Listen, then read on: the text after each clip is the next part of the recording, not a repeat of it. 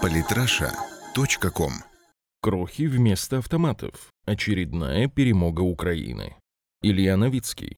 Не так давно украинское правительство демонстративно радовалось принятию Палатой представителей Конгресса США законопроекта о стабильности и демократии на Украине, согласно которому Америка может поставлять Украине летальное вооружение. Эта новость наделала много шума в информационном поле, хотя если разобраться в сути законопроекта, то сразу становится ясно, что так называемая поддержка со стороны США является не более чем актом морального одобрения, нацеленного на то, чтобы создать вид теплых отношений между двумя странами. Акт за номером 5094 был внесен на рассмотрение Конгресса США Элиотом Энгелом, конгрессменом от штата Нью-Йорк. Сейчас он ждет одобрения Сената и подписи президента страны. Данный акт будет добавлен к общему законопроекту федерального бюджета. При этом пункт о поставках оборонительного летального вооружения, по всей видимости, даже авторы законопроекта всерьез не воспринимают. Такой вывод напрашивается сам собой, если ознакомиться с пояснительной запиской бюджетного управления Конгресса США, из содержания которой следует, что реализация пункта о летальных вооружениях обойдется федеральному бюджету страны всего в 1 миллион долларов, причем выплаты по этой сумме будут растянуты аж на 5 лет, с 2017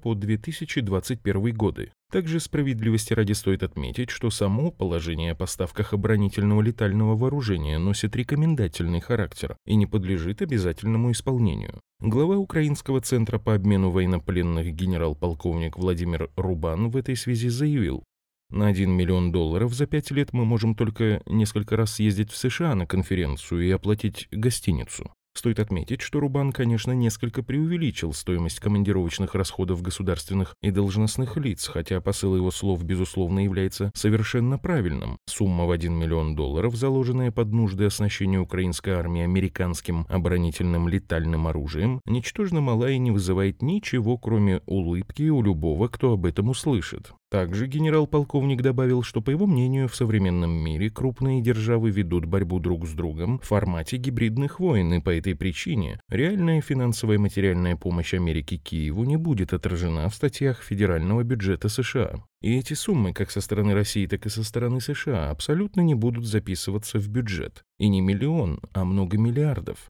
Поэтому не стоит обращать внимание на данный законопроект. На самом деле поставки оружия Украине не будут отражаться в бюджете США, заявил Рубан. Это, безусловно, было очень неаккуратное и опрометчивое заявление главы Украинского центра по обмену военнопленными в принципе лишь подтверждает то, что было понятно ранее. Негласно оружие на Украину поставлялось и так, просто этот факт не афишировался, тем самым опуская догадки об этом на уровень теории заговора. Более того, генерал-полковник, делая подобные заявления, подтверждает, что Украина является лишь разменной монетой в борьбе США и России, сводя тем самым на нет утверждение первых лиц украинского государства о так называемой независимости страны на международной арене. Остальные же пункты упомянутого законопроекта носят и вовсе абстрактный и крайне размытый характер. Примеру, там есть положение о том, что данный законопроект должен способствовать развитию демократии на Украине, поддержке ее территориальной целостности, возвращению Крыма, усилению санкционного давления на Россию и тому подобные вещи. Исходя из всего вышеизложенного, можно утверждать, что США ровным счетом ничем не помогли Украине, приняв этот законопроект. Вся эта акция, по сути своей, является показательной, однако даже в этом есть неприятный осадок.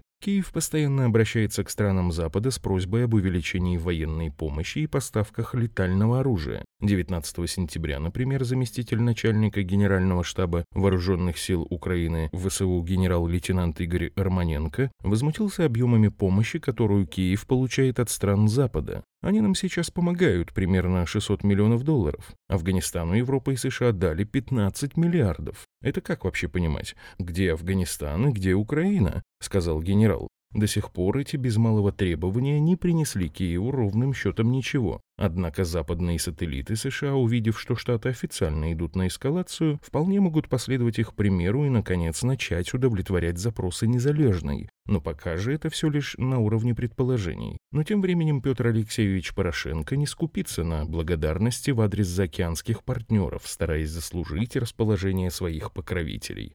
И не менее важно, что в средства поддержки Украины включены летальные оборонительные системы вооружений. Спасибо нашим партнерам за поддержку. написал президент у себя в Facebook, добавив, что США продолжают поддерживать Украину. Подписывайтесь на наш канал в Telegram. Самые интересные статьи о политике и не только.